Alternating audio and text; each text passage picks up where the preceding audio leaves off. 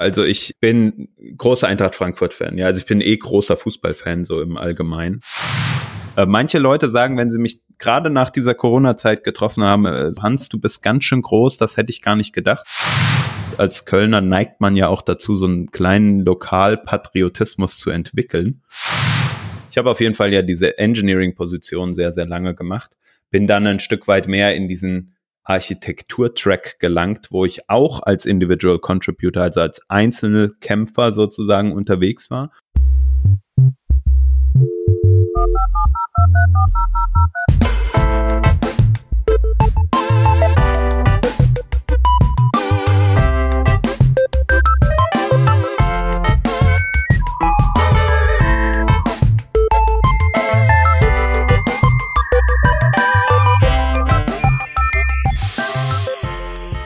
Revision 579.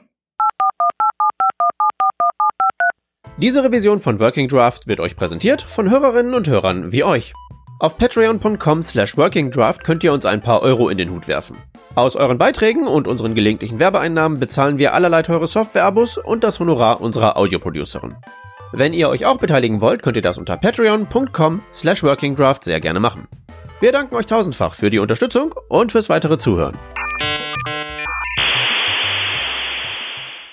Wir sind heute zu zweit am Start und zwar habe ich mit mir dabei den Hans. Hallo. Hallo. Und ich bin die Vanessa.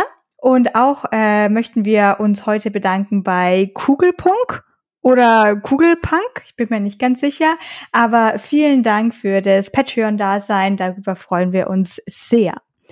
Und in der heutigen Aufnahme machen wir weiter mit unserer Host-Kontext-Reihe. Das war ja unser CSS-Selektor, der Host-Kontext, um mal ein bisschen hinter die Kulissen zu schauen. Und in dieser Woche tun wir das bei dem Hans. Bist du aufgeregt, Hans? Ach, sehr, sehr, sehr. Ich freue mich, ein äh, bisschen über mich erzählen zu können. Macht man ja irgendwie sehr selten hier. Ähm, ich glaube, wir reden ja viel so über die fachlichen Themen. Aber ey, ich hoffe, ich kann noch ein bisschen was Fachliches einstreuen. Und äh, ja, freue mich mit dir da jetzt die nächsten ich nenne es mal Minuten, schauen wir mal, wie lange wir durchhalten, ähm, darüber zu sprechen. Ich freue mich auch sehr und natürlich weiß ich das absolut schon ganz, ganz lange, aber nur für die ganz wenigen Personen, die es vielleicht nicht wissen. Du hast einen Spitznamen. Woher kommt er und was ist er und vor allem, wie spricht man ihn korrekterweise aus? Ja, ja, das ist, ist richtig. Also Spitzname ist fast so schon ein bisschen hochgegriffen, aber im Internet hat sich dieser Name Drublick irgendwann verbreitet und ähm, der kam so, dass ich 2006 nachgedacht habe, ähm, ich müsste mir doch hier im Internet mal irgendwie einen Namen zulegen. Ich glaube, oder 2009 erst so richtig mit Twitter dann. Ähm, so eine der beiden Jahreszahlen muss es gewesen sein. Und damals habe ich sehr, sehr viel ein Album einer Band namens NoFX aus dem Punk-Bereich gepumpt, das heißt Punk in Drublick. Ähm, und da habe ich diesen, diese Teilstelle Drublick genommen und habe das zu meinem Namen sozusagen irgendwie auserkoren und habe mich an vielen Stellen und in meiner äh, auf meiner Website und so genannt. Ist ganz interessant, ne? Die Leute, die haben es jetzt, die meisten haben es irgendwie schon gehört. Es ist halt so eine Umkehrung von dem Drunk in Public. Also ich war jetzt nicht so der typische der immer irgendwie drunk in public war oder so, aber diese Platte war halt einfach ziemlich, ziemlich cool und hat mich damals ziemlich beeinflusst, auch wenn die dann schon über zehn Jahre alt war. Die ist rausgekommen, ich glaube 96 oder so. Ähm, da bin ich in die äh, Schule gekommen. Dementsprechend damals war das noch nicht so mein Steckenpferd an Musik. Aber das hat sich ja, wie, wie man gemerkt hat, dann ein bisschen gewandelt. Und ja, daher kommt der Name. Ich glaube, es gab immer die witzigsten Verballhornungen auf den verschiedensten Konferenzen hm, sei es jetzt Dr. Ublitsch, äh, Drublik ist der Standard, glaube ich, ja, so. Ähm, ich glaube, es gab auch mal einen Twitter-Account eine Zeit lang, die mal äh, ein paar Leute aus der Konferenzszene betrieben haben, Dr. Ublik oder Ublitsch. Das war ganz witzig. Jetzt hast du ja gerade schon gesagt, quasi wie alt du bist. also 96 hast du Musik gehört. Ja, ähm, genau. Und und vor allem verwendest du das noch das Wort Twitter. Wir wissen ja gar nicht, ob ja. wir das hier noch sagen dürfen oder ob es nicht eher geixt wurde oder geäxt. geäxt ist auf Deutsch auch ziemlich gut, fällt mir gerade auf. Ja. Aber ähm, was dann wieder den Bogen spannt zu dem Namen, ne? Also oder beziehungsweise dieser Bezeichnung äh, Drunk in Public. Ähm, genau, äh, mein Alter, ich bin 33 Jahre alt tatsächlich, vielleicht mal steckbriefmäßig so, ne? Falls mal jemand danach fragt. Äh, manche Leute sagen, wenn sie mich gerade nach dieser Corona-Zeit getroffen haben, äh, sagen die Leute immer so, Hans, du bist ganz schön groß, das hätte ich gar nicht gedacht. Auch weil ich so mein mein Laptop auf so einem hm, Ständer stehen habe und äh, dieses Rain Design M-Stand, den kennt bestimmt äh, der eine oder die andere von euch. Und dann guckt die Kamera so ein bisschen fast auf gleiche Augenhöhe mit mir. Vanessa, bei uns beiden ist das jetzt gerade hier nicht so. Aber dann guckt man manchmal so von leicht oben und dann, also äh, die Leute, die mhm. mich angucken, die denken dann so, ah, so groß ist der gar nicht. Ähm, nee, und dann komme ich da mit 1,93 daher, genau, und dann ja. geht's eigentlich. Ja. Du hast auf jeden genau, Fall schon diese Körpergröße, die jetzt nicht so ein bisschen größer ist, wo man nichts sagt, sondern ich weiß auch noch jetzt, wo ich das das erste Mal zu dir gesagt habe, ah, du bist ja riesig. Ja, man kann halt, ähm, man kann halt ziemlich viel sehen und ich denke mir dann, ja, also manchmal, wenn ich so schön. auf so, also so ein Stück weit runtergehe auf ein Konzert oder so, dann denke ich mir immer so, oh, auf krass, meine Höhe. das ist ja eine ganz andere Experience, ja. Und also jetzt mal aus so Usability-Sicht gedacht, ist das ja, also bin ich da ja wirklich dann doch ein, äh, ein, eine Person, die da eine sehr ausgewählte Sicht der Dinge hat, ähm, so im wahrsten Sinne des Wortes. So, ja, aber kommt einem in dem Fall dann auf jeden Fall entgegen, wenn ich mich hier bücken muss bei den, äh, bei den Türen oder so, ähm, passiert jetzt nicht so häufig bei der Größe, aber ab und zu schon. Ich habe öfter mal einen Helm auf und laufe dann in den Keller bei uns, weil ich mein Fahrrad dann erhole. Mhm. Und dann stoße ich regelmäßig oben an. Man könnte es ja mal lernen, aber naja, gut, so ist es halt.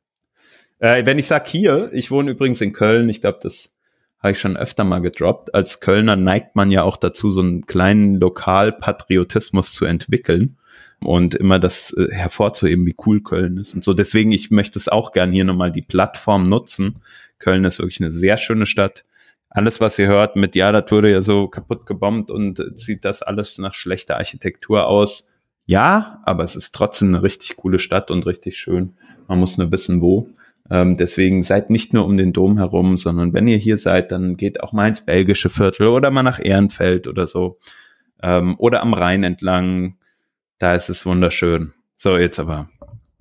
Ah, nee, gar nicht, stopp. Äh, ich wollte nämlich noch sagen, dass ich eigentlich gar nicht ursprünglich aus der Gegend komme, sondern ich komme ursprünglich aus der Nähe von Frankfurt. Gießen, ähm, das ist so 60 Kilometer weg von Frankfurt. Ähm, die Ecke komme ich ursprünglich und äh, da ist das Leben auch nochmal anders hier als hier in Köln. Aber ich bin schon zehn Jahre hier, deswegen fühle ich mich sehr verbunden zu Köln. Wie kam es denn dazu? Zu Köln?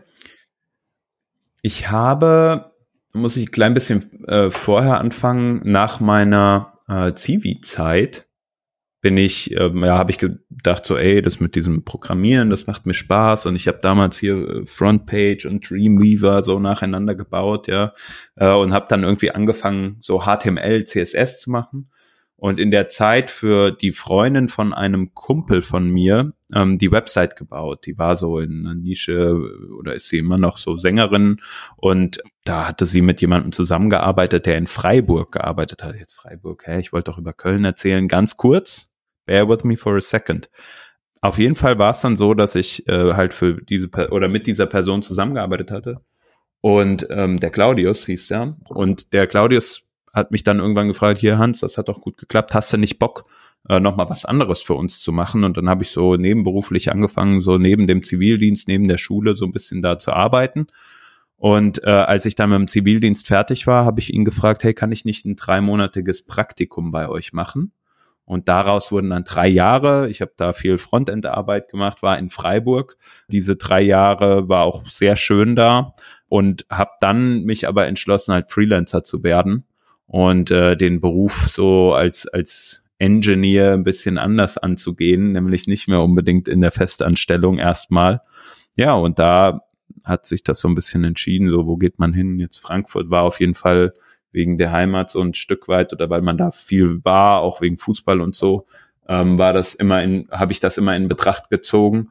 Und ich hatte aber eine meiner besten Freundinnen oder meine beste Freundin eigentlich zu der Zeit, die war schon hier in, in Köln und ich war, habe die häufiger mal besucht so und kannte deshalb Köln, wusste, wie die Leute hier sind, dass hier ziemlich schön ist und so.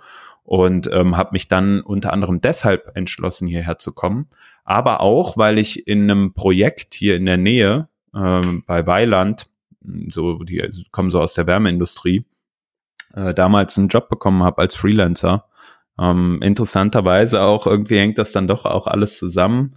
Ähm, äh, Sheps Frau hat äh, damals dort gearbeitet. Also irgendwie ähm, war halt dann sozusagen, äh, kam das so irgendwie zusammen. Weiß nicht, wie viel das dann immer im Einzelnen beeinflusst war, aber es ist auf jeden Fall ein, ein ja, Vorteil gewesen. Und dann war ich hier in der Gegend und hier hat man natürlich auch dann schnell viele Leute in dem Bereich kennengelernt, ne, irgendwelche Meetups, auf denen man war oder so. Teilweise Leute, mit denen man halt heute noch viel macht. Und ähm, den Chap hatte ich zwar, kannte ich zwar schon vorher schon, aber das war dann auch interessant, weil er natürlich mit Düsseldorf nicht so weit war.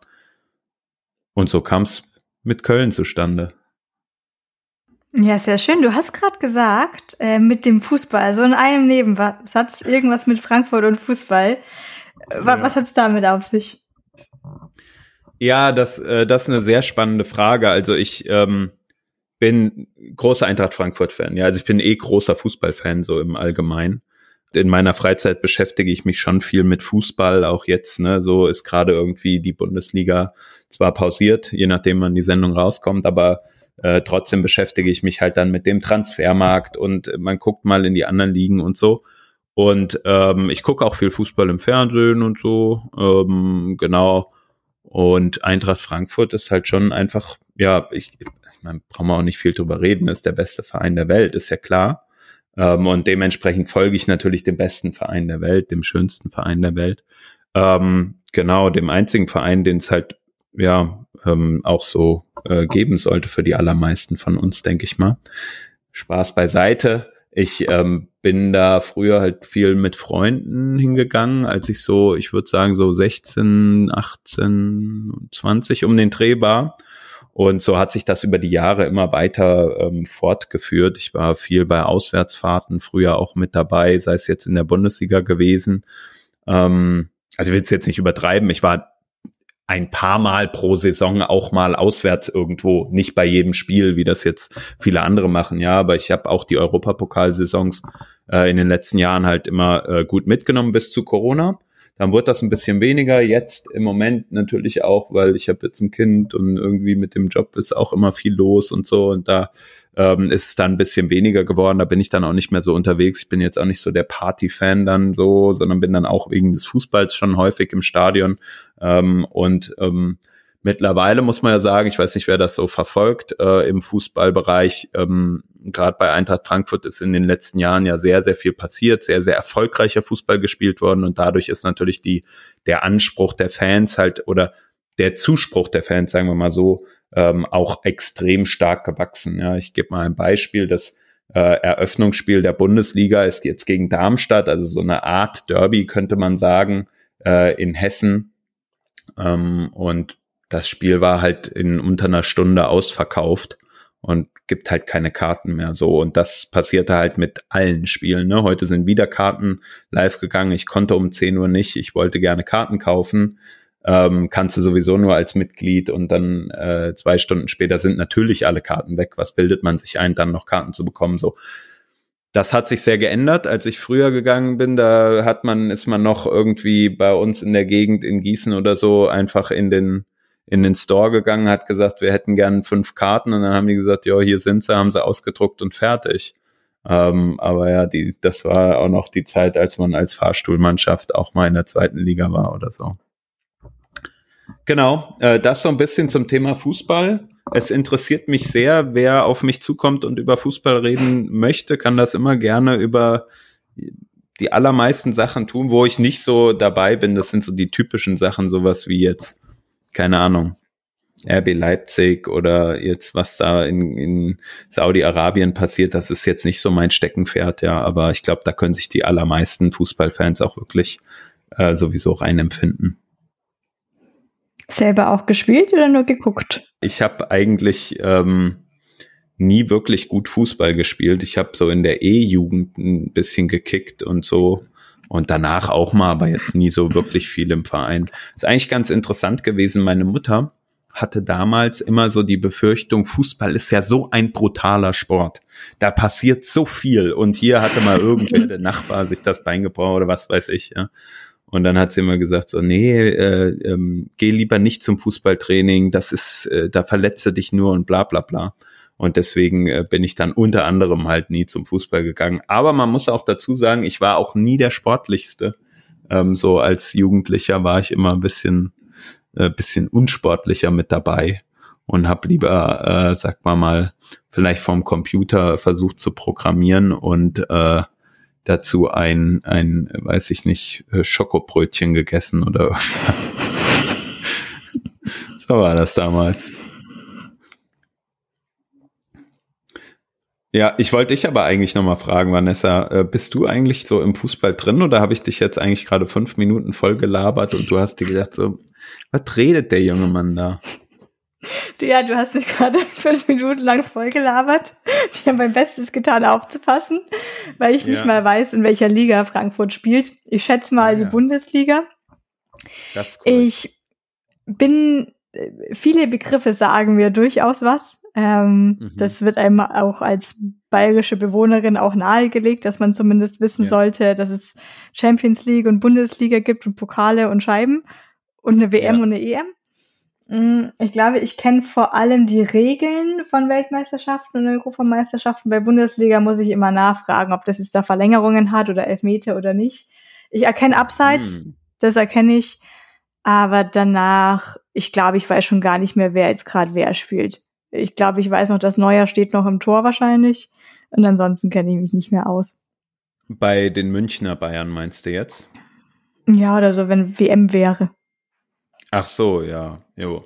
Ja, im Moment, wenn jetzt WM wäre, also als nächstes steht ja ähm, die äh, Euro in 2024 in Deutschland an. Und da muss man mal gucken, ne, was mit dem Neuer ist. Der ist ja gerade verletzt, schon eine Zeit lang, weil er sich beim oh Skifahren da äh, das Bein ziemlich äh, wohl gebrochen hat.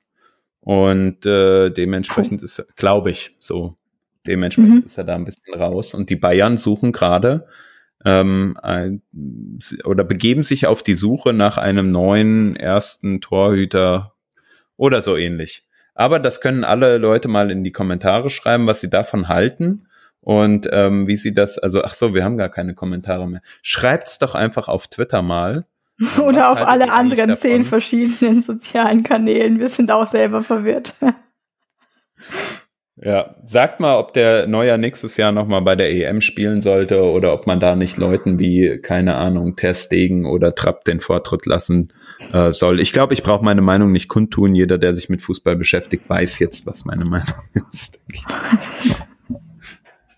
Okay, aber äh, ja, dieser kleine Ausflug. Ich glaube, ich habe jetzt so viel verstanden, wie als ähm, wie wenn ich anderen Leuten was vom Programmieren erzähle, die noch nie programmiert haben. Sehr viele Begriffe. Du meintest, du hast Sheps Frau kennengelernt und Shep. Und bist du durch die beiden oder durch Shep dann zum Working Draft Podcast gekommen oder was war da die Geschichte dahinter? Ja, ja, durch einen Chap auf jeden Fall. Also ähm, tatsächlich war es so, das muss so um 2000 elf rum gewesen sein, schätze ich mal, ähm, hatte ich zu tun mit dem ähm, Sven Wolfermann. Ich überlege gerade, äh, Mad Design. So, jetzt haben wir den, habe ich den Namen wieder auf Twitter. Ähm, genau, und ähm, der Sven hatte irgendwie halt in der Typo 3 Szene ein paar Kontakte und ähm, ich war da auch ein bisschen vernetzt so über die Kollegen, mit denen ich da zusammengearbeitet hatte. Und dann gab es auch mal ein Hackathon und sowas. Und so kam man dann äh, irgendwie zusammen. Man hat seine Blogs gelesen und über Twitter dann.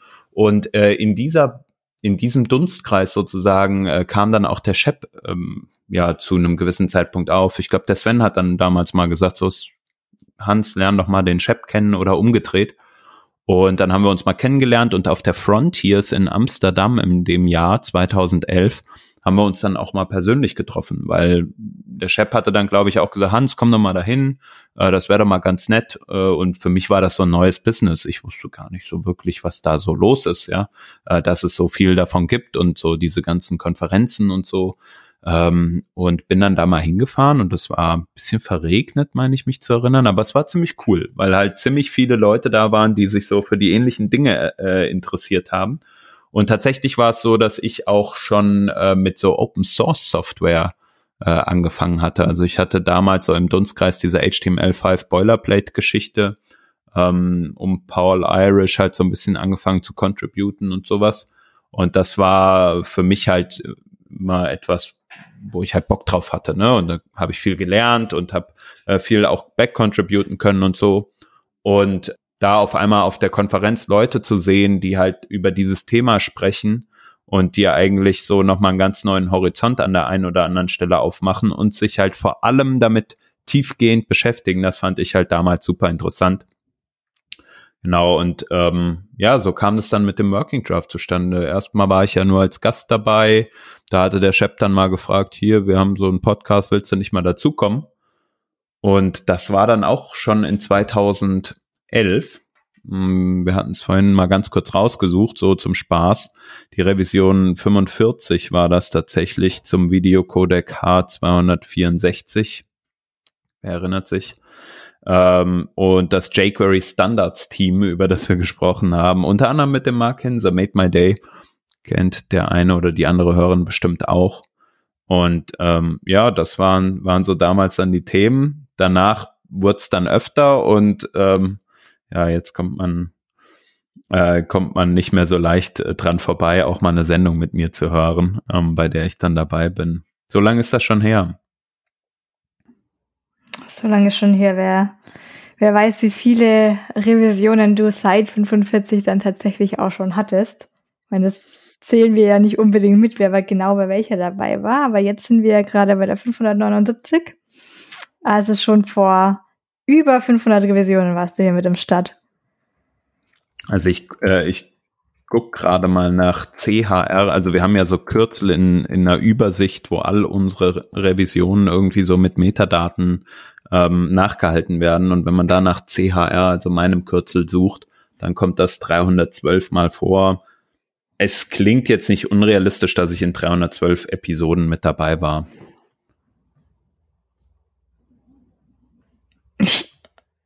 Über dein Kürzel ist HCR, oder nicht CHR? Habe ich CHR gesagt? Ich meinte ja, natürlich ja. HCR, da habe ich mich versprochen.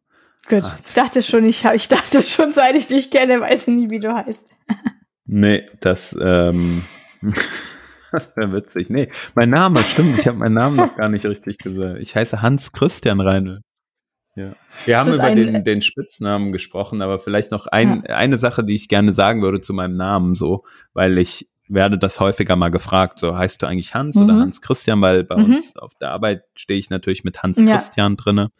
Ähm, und viele sprechen mich halt auch erstmal mit Christian an. Ich glaube, weil das der gewöhnlichere Name in unserer Generation ist. Und das Interessante ist aber, das macht es halt so kompliziert, weil es gibt so viele Christians, ja, allein in unserem Leadership-Team, ja. wo wir jetzt äh, so um die neun Leute zuletzt waren, gibt's halt auch noch einen anderen Christian. Und deswegen war ich immer recht froh, schon von relativ früh an, dass ich mich Hans nennen konnte, weil auch in meiner Klasse gab es schon zwei Christians und äh, da war ich halt der Hans und das war auch gut so ja. irgendwie so, weil ich ja dadurch halt irgendwie einen Namen hatte, den nicht jeder andere hatte. Ähm, ja, genau. Und das hat sich bis heute durchgezogen und ich bin ganz froh drum.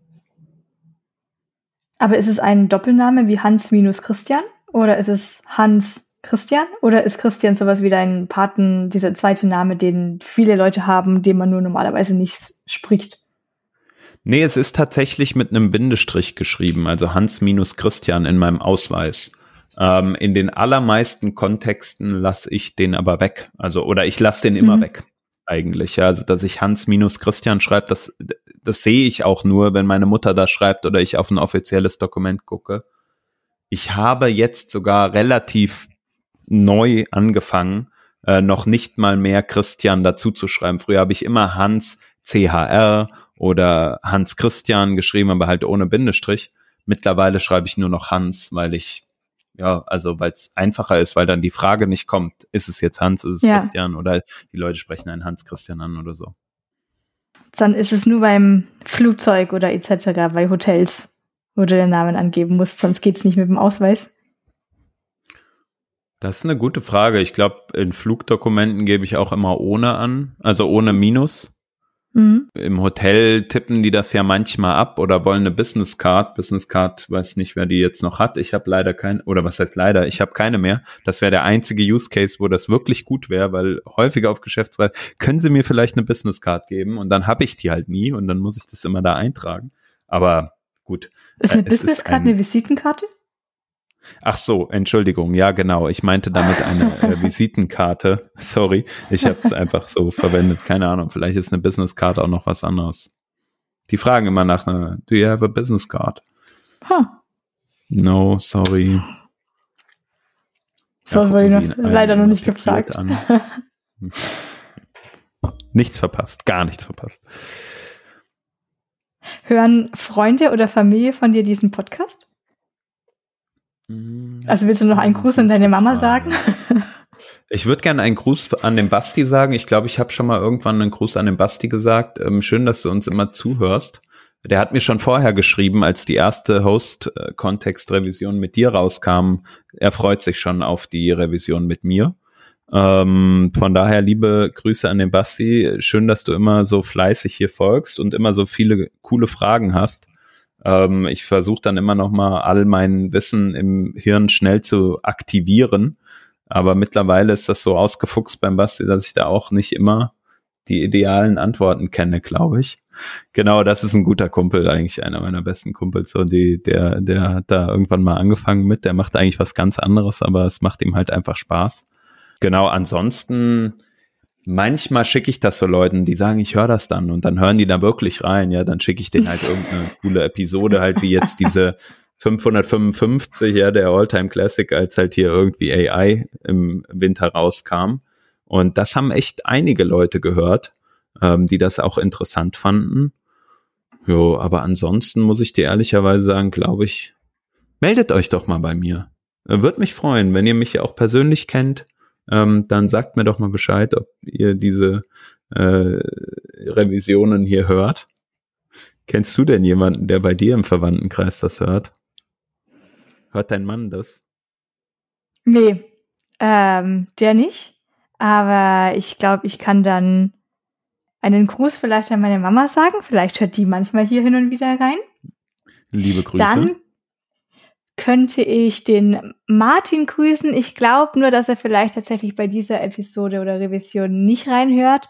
Ähm, ist ein Designer, ein guter Freund von mir und ich denke, er hört hin und wieder oder ich glaube, da gab es noch mal eine Kontaktperson oder sowas, die ihm mal so eine, ich glaube, die Design Systems Revision weitergeleitet hatte mhm. und dann hat er mir geschrieben, ich glaube, ich glaube, das war die, deswegen weiß ich jetzt nicht, ob er im Host-Kontext äh, mit zuhört, aber auf jeden Fall auch Grüße an Martin.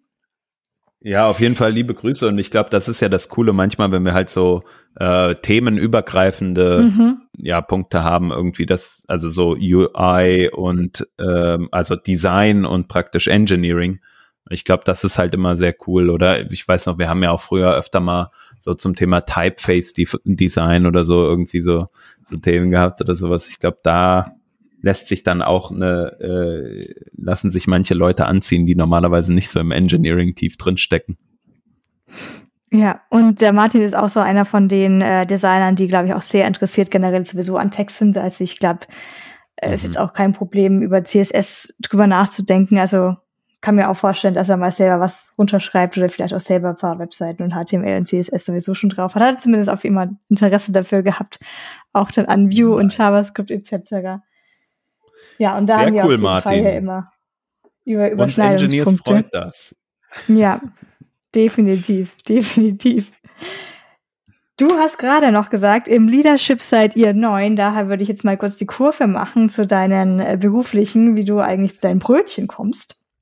Ja. Und die fragen, was du aktuell machst. Und ich möchte jetzt nochmal, bevor du es gleich runterratterst, die Hörerschaft daran erinnern, dass du trotzdem erst 33 bist. Und das, ich glaube, dein Alter und deine Berufsbezeichnung zusammen sind auf jeden Fall schon mal ein Klepp-Klepp wert. Aber jetzt lass ich dich erzählen, was du eigentlich so machst. Danke, danke. Ähm, Na, ich weiß gar nicht. Also ich, ich begreife mich halt immer ähm, als, also ich bin irgendwann von diesem Individual Contributor Track, ähm, was ja sozusagen bedeutet, man arbeitet sehr, sehr viel ähm, ja an ich nenne es jetzt mal sehr plakativ gesprochen an Tickets, ne? man, man arbeitet Themen ab, gemeinsam in einem Team beispielsweise.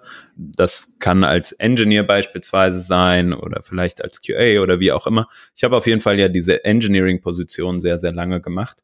Bin dann ein Stück weit mehr in diesen Architektur-Track gelangt, wo ich auch als Individual Contributor, also als einzelne Kämpfer sozusagen unterwegs war und äh, in dieser Funktion versucht habe, Teams zu beeinflussen, in die richtige Richtung mit einer Architektur zu arbeiten. Meistens sehr, sehr hand, also eigentlich immer hands-on, indem ich gesagt habe, okay, Engineering mache ich auf der einen Seite und auf der anderen Seite mache ich mit Kollegen zusammen oder, oder allein oder wie auch immer halt diese äh, Softwarearchitektur für komplexere Systeme, äh, die vielleicht auch mehrere Teams beeinflusst, ja. Und das habe ich sehr, sehr lange als Freelancer gemacht. Und dann hatte ich irgendwann die Chance, etwas zu tun, was ich schon sehr lange äh, tun wollte, hatte das auch vorher schon mal ausprobiert, äh, nämlich praktisch ein Team zu leiten. Ja, äh, und im, im Sinne von leiten, das, da stellt man sich immer so irgendwie was drunter vor. Was ich mir da vor allem drunter vorstelle, ist sozusagen mit den oder die Leute, die innerhalb eines Teams arbeiten, zu denen zu ermöglichen, ihre beste Performance zu bringen. So, das heißt, das richtige die richtige Umwelt bereitzustellen, das richtige Environment bereitzustellen, wo die Leute halt wirklich das auch tun können, was sie gut können. So. Und dann halt die Kommunikation innerhalb des Teams so allein, dass sie gemeinschaftlich miteinander arbeiten können. Ultimativ heißt das aber dann halt auch, dass man halt äh, schaut, wie kann man denn über die Zeit auch Leute natürlich weiterentwickeln, wie kann man schauen, dass die Leute genügend Anreize haben, an einem Thema zu arbeiten und nicht nur ja äh, Dinge abliefern und dann natürlich äh, ganz stark in der Zusammenarbeit mit den anderen Teilbereichen, vor allem Product Management und UI UX äh, Kolleginnen und Kollegen halt zu schauen, was ist eine richtige Priorisierung auch für ein Team. Ähm, das habe ich zuerst auf einem Team-Level gemacht, wo ich ja dafür verantwortlich war für ein, habe ja schon öfter mal von FIO geredet, das war diese Podcasting-Plattform und da war halt meine Verantwortung im, in erster Linie für die ähm, technologischen Teams verantwortlich zu sein, dann später halt auch mit dem Product-Bereich zusammen. Also da war ich dann verantwortlich für, ähm, für die Technologie und das Produkt äh, aus einer Hand.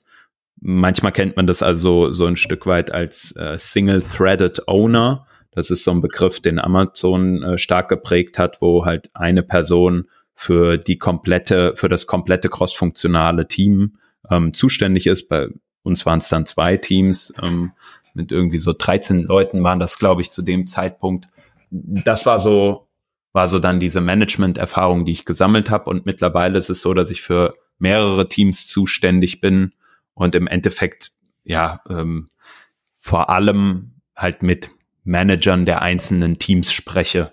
Also das, was vielleicht in manchmal so als dieses mittlere Management bezeichnet wird, das mache ich halt hauptsächlich, wobei es dann in meiner täglichen Arbeit ganz viel darum geht, für das Produkt, für das ich arbeite, eine Strategie zu entwickeln und diese halt fortzuführen, gemeinsam halt auch wieder mit den gleichen Counterparts. Ne? Die Counterparts ändern sich nicht, auch wieder Product Management gibt halt auf diesem Level jemanden, der das genauso macht wie ich und dann halt aber vor allem halt auch da zu sein für die Teams, um zu schauen, okay, wo brauchen denn die Teams Unterstützung, ne? was sind denn Hiring-Bedarfe, die wir haben, ähm, was sind denn vielleicht Themen, wo wir, wo wir auch budgetär halt mal schauen müssen, woher kriegen wir denn ähm, unsere ähm, ja, unsere Kohle, um uns für das nächste Jahr zu finanzieren oder auch mal zu schauen, okay, wir haben jetzt hier eine Initiative, ein größeres Projekt sozusagen, was wir innerhalb von mehreren Teams umsetzen möchten wo wir auch schauen müssen, wie kriegen wir dafür einen Backing, ähm, gerade dieses Backing auch zu vertreten. Und ich bin ja bei Pro7 Sat 1, also in einem Konzern, in dem natürlich auch viele ja, Leute natürlich auch etwas zu sagen haben, viel mitzusprechen haben und wo man schauen muss, dass man alle Interessen unter einen Hut bekommt. Und da bin ich vor allem der Ansprechpartner aus einer Engineering-Perspektive, der dann auch hingeht und diesen Stakeholdern, die natürlich sehr, sehr viel mit dem, mit der Product Management Seite sprechen, weil da liegt in, eigentlich halt das äh, normalerweise in den Teams, ähm, die ja die die Verantwortung Stakeholder Management zu betreiben, ähm, da aber auch zu schauen, dass man Mehrheiten schafft für die Vorhaben, die man hat. Ja, sagen wir mal, wir nehmen mal klassisch, wir müssen ein Refactoring machen, ne? wir wollen von einer Art Technologie Teil sozusagen auf einen neuen wechseln, dann bedeutet das natürlich, dass gewisse Features vielleicht nicht im gleichen Umfang ähm, produziert werden können, wie das halt vorher der Fall war. Und da halt zu schauen, dass man halt ähm, auf einer Product Roadmap zum einen äh, ja diese diese Zeiten eingeräumt bekommt. Was bedeutet das auch? Wo liegt eine Verhandlungsspiel, ein Verhandlungsspielraum und sowas? Das ist dann das, äh, das sind dann so die Themen, die ähm, mit denen ich mich eigentlich befasse. Und da, das hört man ja jetzt schon auch schon raus, ne, ist jetzt nicht so viel Anteil an Engineering. Ihr habt das, äh, wenn ihr zugehört habt, natürlich auch immer wieder gehört, dass ich mich bei manchen Engineering-Themen entweder komplett raushalte in den letzten, ich sag mal fast schon Jahren, ähm, oder halt weniger mitspreche, ja, weil ich halt einfach ähm, da nicht mehr so viel Berührungspunkte habe. Das heißt nicht, dass ich nicht programmiere. Das heißt nicht, dass ich nicht äh, in meiner Freizeit das mal mache oder so. Ähm, ich sehe nur meinen Job äh, einfach nicht so, dass ich, dass ich die Person bin, die am besten etwas ähm, programmieren kann. Ich gebe mal die Gründe dafür vielleicht nochmal, also als kleiner Abschluss. Also zum einen habe ich ja eine gewisse Personalverantwortung mittlerweile. Und gerade wenn man dann halt anfängt und irgendwie jetzt meint, okay, React kann ich ja eigentlich ganz gut. Ich habe mir auch die neuesten Sachen durchgelesen, was da so funktioniert und probiere das auch selber mal aus. Ja und fangen dann an, irgendwelche Pull-Requests zu stellen, dann kann das natürlich in einer gewissen Art der Kultur dazu führen, ähm, dass man sagt, okay, guck mal, jetzt macht der Hans hier einen Pull-Request, wie viel Feedback kann ich dem denn wirklich geben? Ja, diese Fragestellung, die kommt erstmal einfach auf bei jeder Person. Die, das kann man nicht beeinflussen. Das kommt bei jedem auf, bei der einen Person mehr und bei der anderen weniger. Ähm, und dann ist es eine Frage der Kultur, wie viel kommt das auf? Ich ähm, muss leider sagen, dass, dass ich es noch nicht festgestellt habe, dass es Teams gut schaffen, bei einem Skip-Level äh, also wenn jetzt zum Beispiel ein Senior Engineer meinen Code sehen würde, ja, da einfach hinzugehen und zu sagen, guck mal, du hast da etwas Schlechtes gebaut oder so, habe ich noch nicht erlebt. Ich glaube, es hat mehr negativen Impact, als wenn man äh, das, äh, also als wenn man halt programmiert. Deswegen habe ich mich irgendwann entschlossen, nee, macht keinen Sinn, das zu tun. Ich kann gerne, ähm, und da kommen wir auch noch zu einem jetzt wirklich letzten Thema, nämlich ähm, wenn es um architektonische äh, Punkte geht und die Lösungen entwickelt werden aus den Teams heraus. Ähm, da kann ich gerne Feedback geben und natürlich mit äh, Hinterfragen der einzelnen äh, Lösungen dann äh, schauen, dass man an die richtige, an das richtige Ziel gelangt. Ja, ob das dann immer mit dem, wie ich persönlich das gemacht hätte, aligned, das ist aber nicht die Fragestellung für mich und das ist nie etwas, was ich versuche, den Teams irgendwie aufzudrücken in irgendeiner Art und Weise, sondern ich sehe mich eher als sozusagen derjenige, der die Guidelines provided und dann halt zu sagen, okay, ihr könnt daran lang arbeiten und könnt halt schauen, was macht ihr daraus, also auch die notwendige Autonomität ähm, äh, in die Teams zu legen. So begreife ich ein Stück weit meinen Job. Ja, super. Und da hast du einen sehr wichtigen Punkt gerade angesprochen, den ich auch schon quasi aus der anderen Sicht mal erlebt hatte, dass bei, als ich selber noch in größeren Teams gearbeitet hatte, als jetzt gerade im Startup, sondern es war noch bei früheren Firmen, dass irgendwie war da auch mal eine Person einfach zu wenig, ein Developer zu wenig an Bord und aus, ich weiß jetzt nicht, wie sie es entwickelt hat, aber einer von den Leads, Leads, also ganz fernab schon von Coding. Die Person wurde dran gebeten, du kannst du da mal kurz draufschauen, weil wir, uns gehen einfach die Engineers ab, wir haben keine mehr. Mhm. Und das war auch ganz merkwürdig, wie die ganze Firma dann teilweise damit umgegangen ist. Also da kam auch viel so von anderen Personen, jetzt nicht nicht Developern, so oh, das macht jetzt die Person, uh, so es war so als als würde da also wirklich so Guru von, von Bergspitze, vom Berggipfel oben da magischen Code schreiben, wo ich, wo ich ein bisschen verwirrt daneben stand, so, ja, hey, ich mein Code ist Code, so schwer ist jetzt auch nicht. Ähm, also ich fand es auch ganz interessant, wie die ganze Firma damit umgegangen ist und sowas, ähm, ich glaube, sowas kann auch dann schnell, schnell toxisch werden. So, weil schon, die Person schreibt da einmal eine Zeile Code und plötzlich werden alle hochgejubelt und alle, die da jeden Tag acht Stunden lang coden, was ja auch super anstrengend sein kann, ist ja, ja, ja Maya hat man ja nichts Besseres zu tun. Was ich aber von mhm. der Person gelernt hatte und bis heute nicht vergessen hatte, das war nämlich in einer ganz alten Codebase und TechDebt. Und tatsächlich hat sich diese Person relativ schnell reingefunden in irgend so eine Art Architektur, aber halt auch alles nur wahrgenommen, so komplett ohne zu kommentieren oder zu sagen, mhm. jetzt wäre doch dies besser und das müsste man ändern. Und genau dieses, das müsste man ändern. Die Person hat es geschafft, das Feature umzusetzen, ohne irgendwas zu refactoren. Und ich war aus, ich war mal daneben gestanden, habe gefragt, wie kommst du jetzt eigentlich diesen Code durch, ohne dass es nicht so ein bisschen wehtut, weil es ist ja ein, anscheinend schmerzhafter Code. Aber da war so, ja, aber wenn ich jetzt damit anfange, dann werde ich heute nicht mehr fertig. Das ist halt das, ne? Man muss abwägen können, wo fängt man halt dann an ähm, und wo nicht das, ich meine, das ist ja dann auch so ein Stück weit das, was dann Senior Developers äh, ja. an einem, irg irgendwann in einem Punkt halt auch auszeichnet, ne? Oder auch darüber. Ich meine, wir haben über den Individual Contributor Track gesprochen, wo man dann halt auch sagen muss, okay, was kommt denn eigentlich nach äh, dem Senior? Ja, also was macht man denn dann? Und früher war halt oft diese einzige Möglichkeit, du gehst halt in ein Teammanagement, dadurch sind ich sage jetzt mal sehr pauschal gesprochen, nur schlechte Manager rausgekommen im Engineering-Bereich. ja, nur ist natürlich nicht richtig, aber sehr viele schlechte Managerinnen und Manager rausgekommen, die halt ja sehr technisch fokussiert sind. Und das habe ich auch noch sehr viel erlebt, auch in den Teamlead-Rollen oder mhm. so, die wir halt in der Vergangenheit hatten oder so. Und ich denke, was halt sehr wichtig ist, ist halt, wenn wir jetzt wieder da den Bogen zurückspannen auf das, äh, wo wir eigentlich herkamen, nämlich wann mischt man sich ein, ähm, sozusagen als, als Leader ein Stück weit, ähm, da auch äh, Probleme zu bekämpfen. Und wenn du sagst, es gibt halt zu wenig Leute, dann ist es, glaube ich, an dem Leader erstens das aufzuzeigen, wo ist das Problem und dann aber auch eine mittelfristig nachhaltige Lösung halt zu, zu etablieren. Ja, also eine Möglichkeit ist auf jeden Fall hands-on reinzugehen und zu sagen, ja komm, ich fix das jetzt und ich mach das jetzt. Das kann negative Effekte haben. Ich habe das auch mal in einer Situation gehabt, wo ich mich dann mit dem Teamlead abgesprochen habe und wir haben dann entschieden, nee, das ist hier an der Stelle einfach nicht sinnvoll, weil das zu viel äh, mehr Problemen führt, als wir eigentlich gerade haben. Ähm, und auf der anderen Seite denke ich, ist es halt, äh, ist es halt notwendig, eher vorauszugehen und das, was man selber vertritt an Werten, ähm, das halt auch entsprechend dann in die Organisation reinzutragen und sich vor das, vor die Teams zu stellen, die halt mit dieser Belastung zu kämpfen haben, ja. Und da kann es dann sein, hier pass auf, wir können jetzt diese Features nicht delivern, aber das liegt an aufgrund, weil wir zu wenig Leute haben und dann müssen wir uns halt mehr Leute sozusagen. Ist es jetzt meine Aufgabe, sozusagen eine neue Stelle zu schaffen ähm, dafür und wenn dann gesagt wird, nee, wir haben aber keine Kohle, dann müssen wir halt gucken, wo können wir denn optimieren? Also woran liegt es denn, dass wir so langsam sind? Ne? Dieses neue Leute hinzupacken ist halt auch immer so eine Sache, da bin ich gar kein Fan von. Lass uns erstmal optimieren, was wir haben. Wenn die Sache, die wir haben, gut läuft und wir merken dann, wir brauchen noch zusätzlich, wir haben noch zusätzlich Bedarf, dann lasst uns doch mal analysieren, woher kommt dieser Bedarf.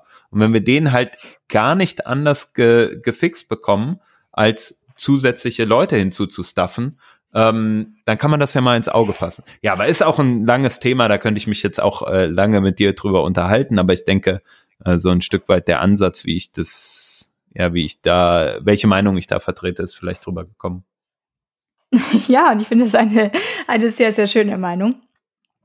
Ich wollte aber noch mal kurz bei den Moment, stopp, bevor jetzt mit den Fragen weiterging. Hast du jetzt eigentlich deinen Jobtitel schon genannt oder hast du gesagt, du machst diese Aufgaben. Ist doch, Jobtitel ist, ist, doch egal. Also das sind die Aufgaben, die ich mache. Ich finde, mein Jobtitel, der matcht nicht unbedingt das, was jetzt hm. unbedingt im in the Wild halt mhm. irgendwie äh, da ist. Ich bin Manager von äh, mehreren Teams. Ich glaube, allgemein hin sieht man das sehr, sehr häufig, dass man halt äh, so, so Titel hat, die beispielsweise Teamlead sind und da dann oder Engineering Manager und darüber gibt es dann ein, ein Director, der da irgendwie zugeordnet ist. Mir hat man jetzt einen anderen Titel gegeben. Unsere Teamleads heißen Head Off und ähm, bei mir nennt sich die Rolle VP.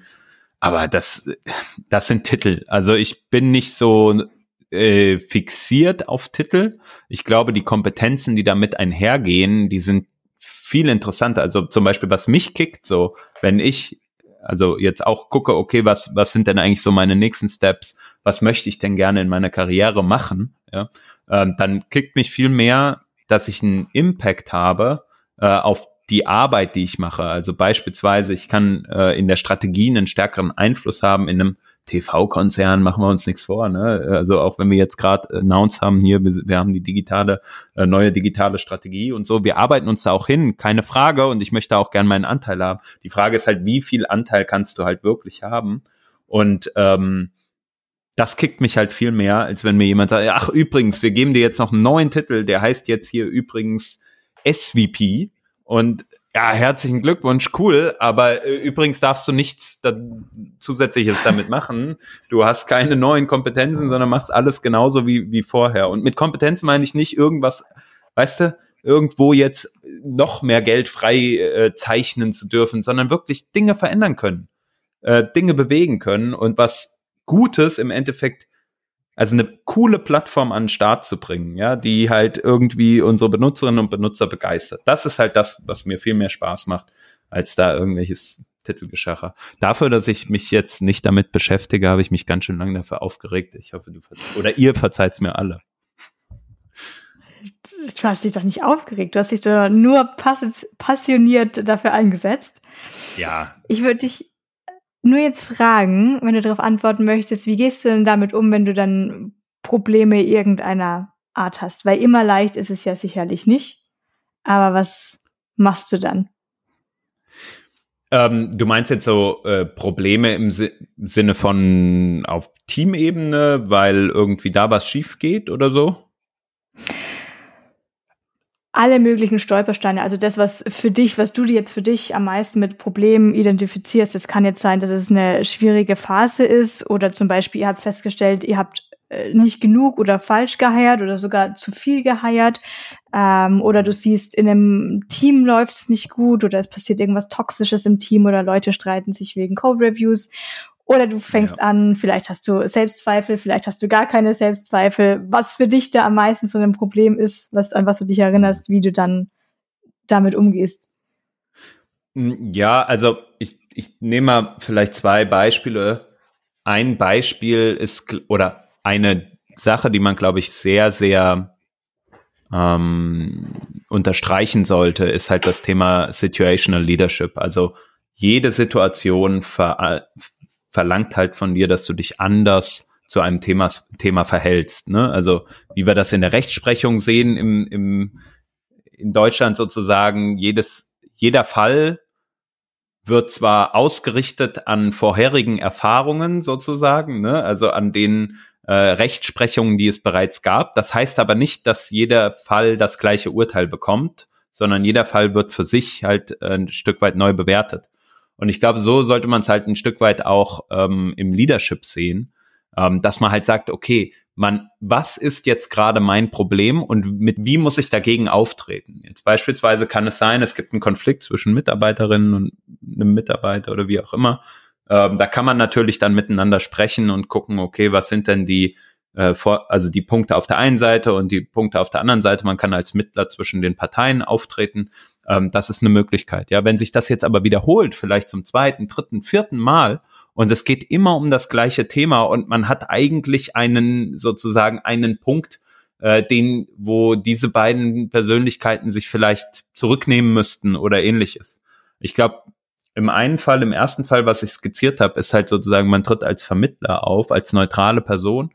In dem anderen Fall wäre es vielleicht eher so, dass es diese neutrale Person dann nicht mehr die richtige die richtige Art und Weise ist, mit der Situation umzugehen. So.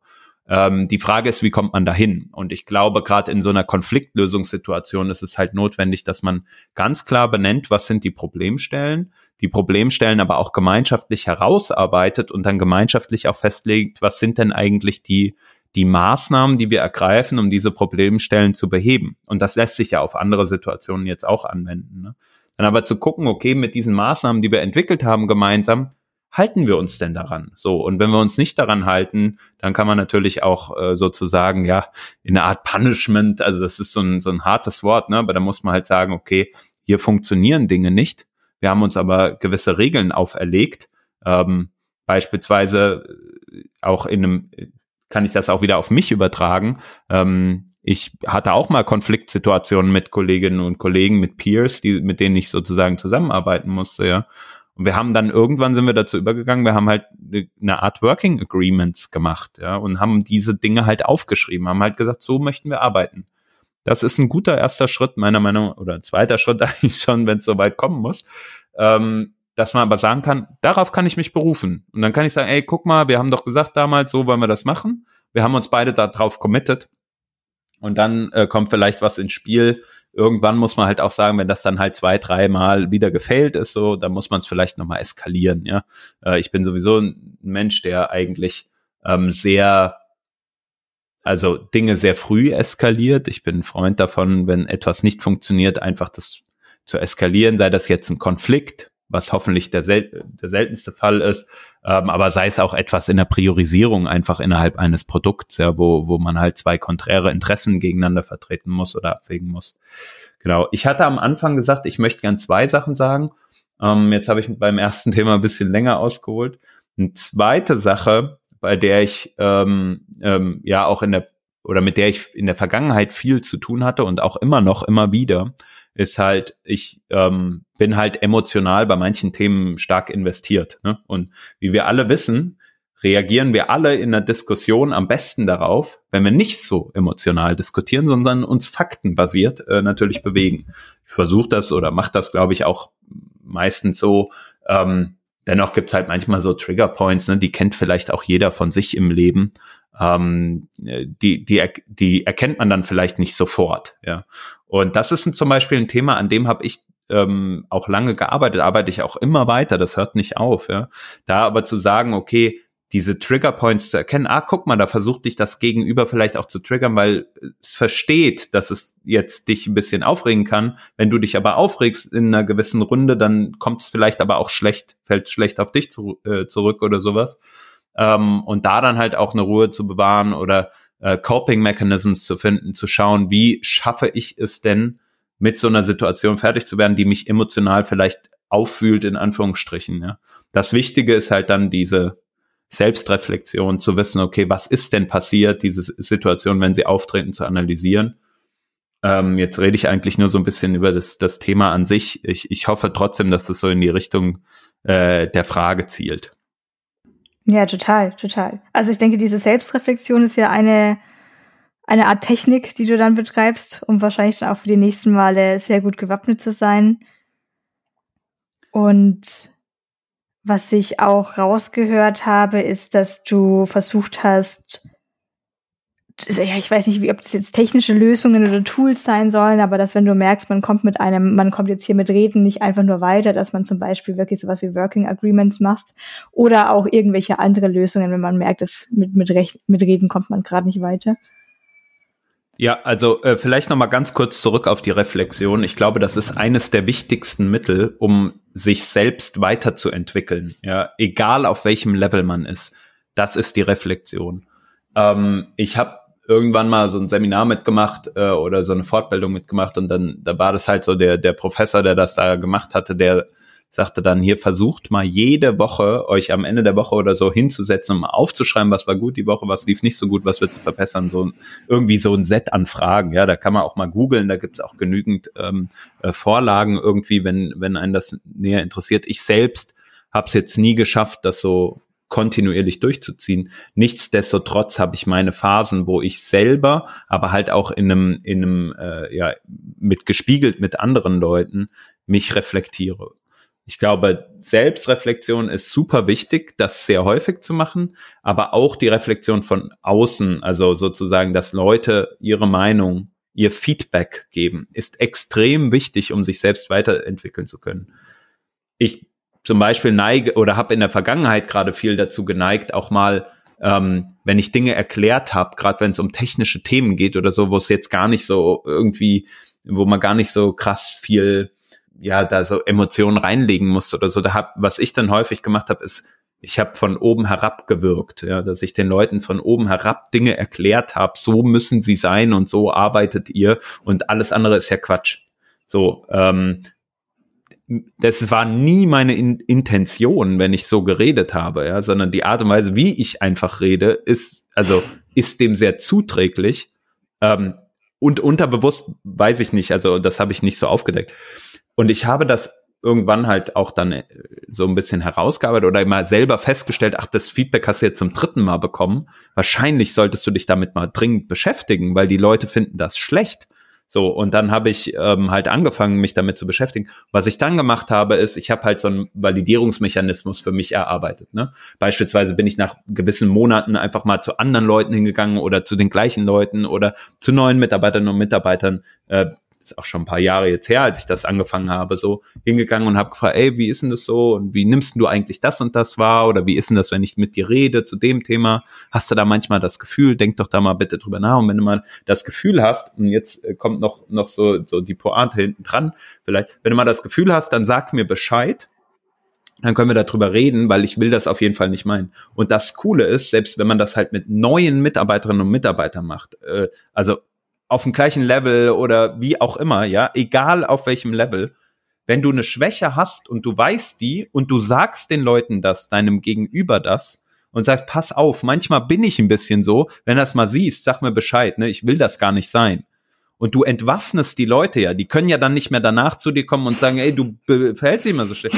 ja, sag ich doch, bitte sag mir doch Bescheid. Ich, es tut mir voll leid. Ich weiß, das ist mein Fehler, aber bitte lass uns darüber sprechen. Und das ist halt so, also es ist halt eine Riesenwaffe, finde ich. In, bitte verzeiht mir jetzt diese, diese Terminologie, ne? Aber also dieses, es ist ein, eine Riesenhilfe im täglichen Umgang miteinander, wenn man halt einfach von vornherein sagt, hey, guck mal, ich habe hier eine gewisse äh, gewisses Problem, ich bin da aber auch vulnerable, komm einfach zu mir, lass uns sprechen, ich versuche es echt zu vermeiden. So, aber das muss man halt erstmal zugeben und man muss es halt äh, bei sich erkennen. Und das hat mir halt total geholfen, um mit manchen Themen, so die man ja selber immer hat, ähm, fertig zu werden, ähm, um ja vielleicht auch ein, ein Stück weit in eine bessere Kommunikation zu kommen. So der lange Punkt äh, äh, zum Abschluss. Ich weiß jetzt nicht, ob Pro7 vielleicht ein Tool dazu bräuchte. Also ich äh, kenne da ja so ein Tool namens Savvy. Da gibt's so Feedback-Cycles. Da gibt's auch Manager-Feedback und es kann auch äh, anonym gesendet werden. Ja, ich verstehe deinen Punkt. Ich, man will immer so 360 Grad Feedback machen und äh, man möchte gerne äh, anonymisiertes Feedback erfassen und dies und das es gab auch mal in einem Team, in dem ich war, sage ich jetzt einfach mal, ist ja auch egal wo, ähm, gab es genau das. Äh, wir wollten das machen. Wir haben das eingeführt und die HR kommt und sagt, hey Leute, nee, macht ihr bitte nicht mehr. Der Betriebsrat möchte das nicht, wir möchten das nicht.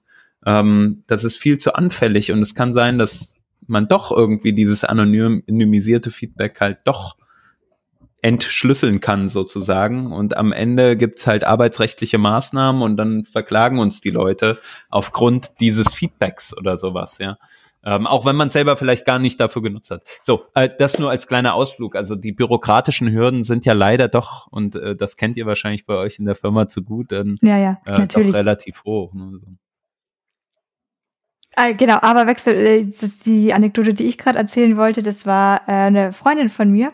Und ich bin ja teilweise schon, da, da war ich normalerweise auch oft stolz drauf, so, so effizient. Und ähm, ich versuche, das, äh, das habe ich in den letzten zwei Jahren leider überhaupt nicht gut geschafft, auch Leuten immer gleich zu antworten, wenn sie mir auf allen möglichen 3000 Millionen Social-Media-Kanälen und sowas schreiben.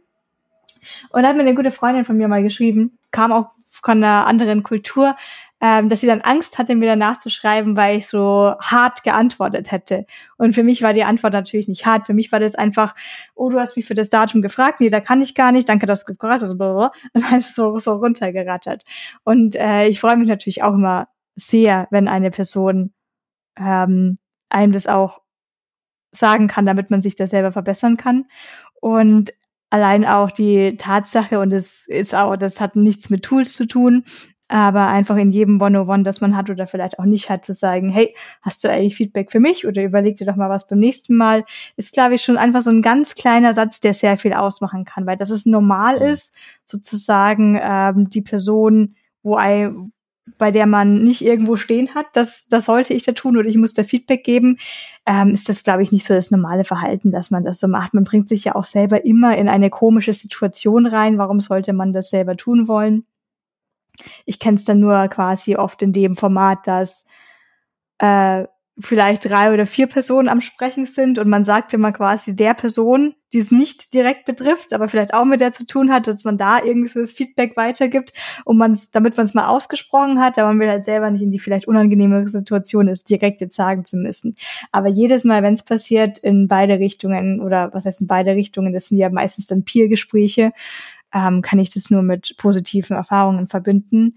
Und auch dieses Mentoring oder Senior, man muss ja nicht immer gleich Lead oder Manager sein, aber bei diesem Mentoring würde ich auch gerne noch, dass die Welt ein bisschen davon wegkommt, dass das eben jemand ist, äh, der oder die von oben herab was sagt oder so Art Hausauf mhm. Hausaufgaben gibt, weil die Personen, die normalerweise in der Mentoring-Rolle sind, können genauso viel lernen von ihren Mentees. Allein schon, die sind oft jünger, bringen TikTok und äh, X mit rein und wissen schon wieder die neuesten Frameworks und ganz andere Blickwinkel und dann kann man, ist das meistens oft so eine Art Peer-Mentoring, Peer, ähm, Feedback geben und wahrscheinlich die Personen, die einfach nur länger schon in dem Beruf sind, bringen oftmals diese Resilience mit, die man dann braucht, wenn da Live-Bugs passieren oder wie es jetzt wirklich in der Firma dann gehandhabt wird und was in der Firma mh, hm, vielleicht wie man gemeinsam als Team für die Firma das Ziel verfolgen kann? Weil hast du manchmal,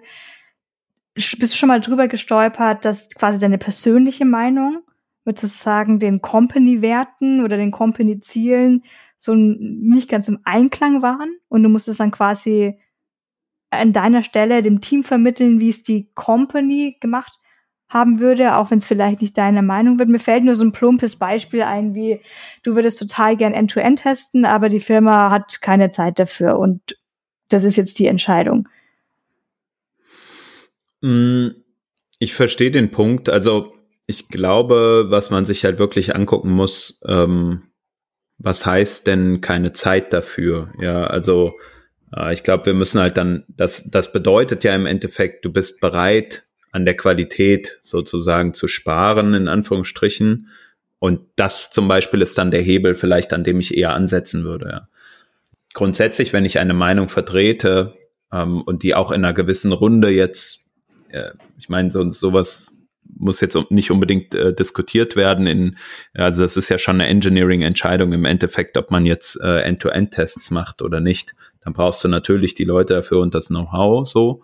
Ähm, klar, aber nichtsdestotrotz würde ich halt äh, sehr lange diskutieren, wenn ich das für richtig halte, ähm, dass ich äh, dieses, diesen Punkt gerne durchsetzen würde. Ja.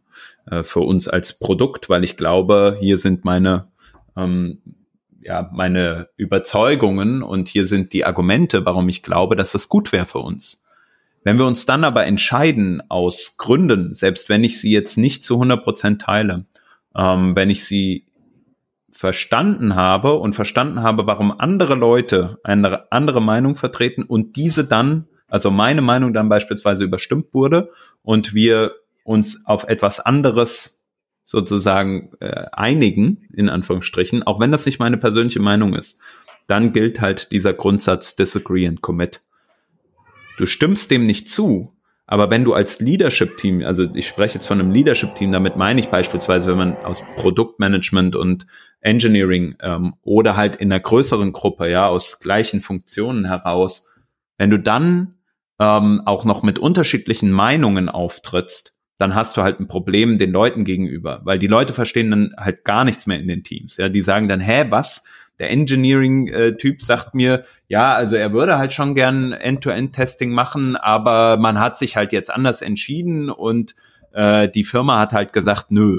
Das ist halt nicht überzeugend und damit nimmt man die Leute nicht mit. Ähm, überzeugen kann ich natürlich nur, oder richtig überzeugen kann ich natürlich nur etwas sagen, von dem ich auch wirklich überzeugt bin. Ja, da geht's dann auch darum, äh, wie real ist man selber halt auch so. Ja, wie viel Grat hat man auch wirklich mit den Leuten? Ja, wie viel vertrauen die einem auch so? Ähm, und das muss man halt aufbauen. In einer Leadership-Rolle ist halt ähm, ist halt, ist es halt extrem wichtig, Trust aufzubauen, also Vertrauen zwischen den Leuten aufzubauen, zu denen du sprichst. So, und das kannst du vor allem über Zeit, aber vor allem auch über Aktion. Und wenn du den Leuten gut begründest, warum du jetzt ein Thema nicht umsetzen kannst, ähm, ob das deine persönliche Meinung ist oder nicht, ist dann irrelevant. Du hast dann eine Aufgabe. Und so sehe ich es bei mir auch.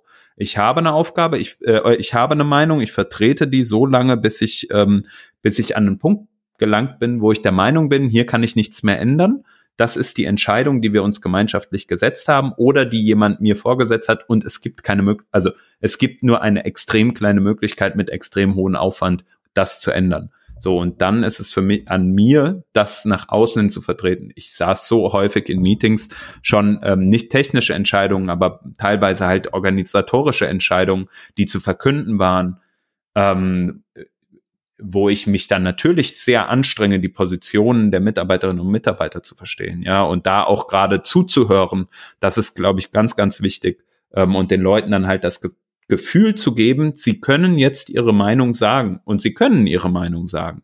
Das Thema ist nur, manchmal gibt es halt Entscheidungen, die sind ähm, in Stein gemeißelt und natürlich nimmt man auch das Feedback mit, weil das darf man nicht unterschätzen. Auf der einen Seite, also jetzt mal beispielsweise in der Runde mit den Mitarbeiterinnen und Mitarbeitern, trete ich natürlich als der Repräsentant einer Leadership-Gruppe oder einer bestimmten Entscheidung auf. Auf der anderen Seite trete ich als der Repräsentant auf der Mitarbeiterinnen und Mitarbeiter. Wenn meine Mitarbeiterinnen und Mitarbeiter mich anblöken, ich, ich sag's jetzt mal ähm, überspitzt, ne? also ich werde nicht angeblökt, aber wenn ich jetzt mal wirklich mal einen harten Gegenwind ähm, spüre und den auch und auch eine, mal eine unliebsame Entscheidung äh, verkünden muss, was zum Glück sehr, sehr lange nicht mehr vorgekommen ist, äh, in der Art und Weise und da einen starken Gegenwind zu spüren bekomme, dann nehme ich natürlich diese Punkte mit und bin genau diese Person, die ich gerade mehrfach erlebt habe, in Anführungsstrichen, auf der anderen Seite, ja, sei es in der Gruppe, sei es in äh, an, an halt auch mit den Leuten, äh, mit denen ich äh, ja dann zusammen eine Entscheidung nochmal neu bewerten muss oder ähnliches, aber halt nur, wenn sich das auch aus meiner Perspektive lohnt. So, äh, wenn man halt sieht, okay, wir haben jetzt diese Entscheidung und das ist jetzt gefällt, da wurde ganz an einer ganz anderen Stelle wurde das entschieden und du hast keinen Einfluss mehr darauf, gibt's halt auch manchmal. So, dann lohnt sich das auch nicht, ähm, das Fass wieder aufzumachen, weil was man damit wieder macht, ist halt man verbaut sich vielleicht die Chance, das Neue schneller zu begreifen. Und das ist halt das, was dir als Leadership irgendwie das muss man im Endeffekt ein Stück weit schneller begreifen, als man das vielleicht an, in Anführungsstrichen, so, so im Engineering oder so dann so per se tut. Ja, es gibt ja immer diese verschiedenen Phasen, sei es jetzt im Team Development oder sei es auch, äh, was du durchläufst, wenn du halt ähm, irgendwie eine Situation verarbeiten musst. Ja, du nimmst erstmal etwas wahr, dann ist das vielleicht erstmal total schlecht. So, und dann musst du dich erstmal manche Leute äh, müssen das halt sehr lange mal ausheulen oder mal sagen, ey, das ist so schlecht oder ich muss mal mit jemandem jetzt darüber reden und dann einfach mal sagen, wie schlecht alles ist. Und dann geht's halt auch wieder bergauf, aber auch dann kann ich erst wieder verstehen, okay, was ist denn das Positive an dem Neuen? Und diese Zeit, da brauchen manche Menschen sehr, sehr kurz für und manche Leute brauchen da extrem lang für. Und ich glaube, ähm, allen Leuten diesen, diesen Zeitraum zu geben, den sie brauchen, das ist wichtig. Und auf der anderen Seite wird von dir als Leadership immer erwartet, sei es jetzt Team-Lead-Level oder sei es äh, darüber oder wie auch immer, wird immer erwartet, dass man halt diese Phase schneller durchläuft und vor allem mit Unsicherheit lebt. Unsicherheit ist dein ganzes Leben so ungefähr, ja. Du bekommst immer halbe, halbe Informationen und das musst du dann nehmen, um deinen Teams gegenüber zu sagen, passt auf, wir wissen noch nicht alles da und da, aber motivierend sein, dass wir mit den Informationen, die wir haben und Annahmen, die wir treffen, äh, dann die Zukunft gestalten. So und das ist äh, das ist so das Umfeld, in dem man sich, glaube ich, bewegen muss. Ich merke aber natürlich auch, äh, wir haben ja nur eine gewisse Zeit. Das ist so äh, so Leadership ähm, Sachen. Ich weiß gar nicht, wie viel wir jetzt hier auf dem auf dem Engineering Podcast da wirklich äh, noch tiefer gehen sollten. Überlege ich gerade sage ich dir, nachdem ich zehn Minuten darüber gesprochen habe. Na, Im Moment haben wir ein ganz, ganz, ganz großes anderes Problem. Wir sind hier schon bei ungefähr einer Stunde und ich glaube, hier hat gerade in der Gegend jemand das Bohren angefangen. Das heißt, ja, ich glaube, es ist gerade Pause, aber ich hoffe, da ja. kommt jetzt nicht ein großes Gebohre. Deswegen würde ich zuerst mal fragen, ähm, also, also erstmal würde ich sagen, es ist wunderschön, mit dir zu sprechen. Ich könnte es sehr lange, noch sehr lange tun, würde aber auch die ganze Hörerschaft fragen, ob sie ganz äh, stark für eine Episode 2 oder eine Revision 2 mit dir wäre, weil ich habe nämlich noch ungefähr 20 Fragen auf meiner Liste. Aber anstatt eine davon zu fragen, würde ich mal kurz fragen, gibt es irgendwas, was du jetzt einfach so heraus erzählen möchtest? Oh, das ist äh, eine super interessante Frage. Also erstmal vielen Dank für die, für die Fragen bis hierhin. Ich glaube, vielleicht merkt man es an der einen oder anderen Stelle, da habe ich mir ein paar Gedanken gemacht in den letzten Jahren ähm, drüber, wie gewisse Dinge zu sein haben in einem Leadership, in Anführungsstrichen, oder wie man mit Situationen umgeht. So, ich glaube, das wäre eigentlich auch nur das, was ich vielleicht nochmal mitgeben wollen würde oder so jetzt nochmal sagen würde. Für jeden, für jede Person, die halt irgendwie sich so für diesen Leadership oder halt Management Path nennt man es ja halt irgendwie interessiert, also wo es halt um People Management oder sowas geht. Wenn ihr mal Bock habt, euch auszutauschen, ich bin äh, super gerne bereit dafür. Meldet euch einfach gerne mal bei mir. Ähm, ich habe auch voll Bock, irgendwie äh, mal neue Ansichten zu lernen. Oder wenn ihr sagt, es gibt hier Punkte, die du genannt hast, die verstehe ich nicht, ähm, dann sagt Bescheid. Ne? Also schreibt mir auf Twitter, ähm, schreibt mir eine E-Mail wie auch immer, ich fände super interessant, auch darüber mehr zu reden. Wir reden immer viel über technische Themen, das ist auch gut, weil das ein technischer Podcast, Engineering-Podcast und ich verstehe es auch, wenn viele Leute abgeschaltet haben. Aber wenn das Thema interessant ist, dann sagt mal Bescheid und dann können wir vielleicht nochmal weiter reden. Ja, und das wäre so von meiner Seite. Ja, super. Da muss ich an letzter Stelle unbedingt noch den Simon grüßen einen Hörer von uns, den ich vorher ganz vergessen habe, ein schon, ich glaube, hört schon länger, als ich überhaupt dabei bin. Also ganz liebe Grüße an Simon. Liebe Grüße. Wir werden in der nächsten Zeit auch äh, wieder technische Sachen rausbringen. Wir haben jetzt gerade wieder ganz, ganz, ganz tolle Gäste und Themen in der Pipeline. Auch da geht es auch noch mal einmal um Kommunikation. Aber wir werden auch noch uns mal mit Solid beschäftigen. Ich versuche auch noch äh, Remix an Start zu bekommen. Sollte also irgendjemand da draußen gerade zuhören und entweder über technische Sachen sprechen wollen oder auch über nicht technische, über Management oder nicht Management, alles Mögliche, dann äh, schreibt uns auch gerne eine E-Mail an comments at workingdraft.de und damit machen wir hier an der Stelle den Deckel drauf. Ähm, an dieser Stelle verspreche ich einfach mal, vielleicht gibt es, und ich verspreche vielleicht, dass es noch mal eine Hauskontext 2 mit Hans gibt, damit ich noch meine anderen Fragen stellen kann. Alles zu ähm, Haustieren und Urlaub und Rennrad und allem Möglichen. Und ansonsten ja, ja, danke ich dir jetzt erstmal für das sehr nette Gespräch und deine sehr motivierenden Antworten und für die Zeit. Vielen Dank, vielen Dank, Vanessa. Auch dir vielen Dank, dass du mich diese Fragen gefragt hast und ähm, ja, auch so interessiert dabei bist. Und ähm, ja, freut mich, äh, dass es dir Spaß gemacht hat. Und wir hören uns bald. Dann bis zum nächsten Mal. Ciao. Bis dahin. Ciao.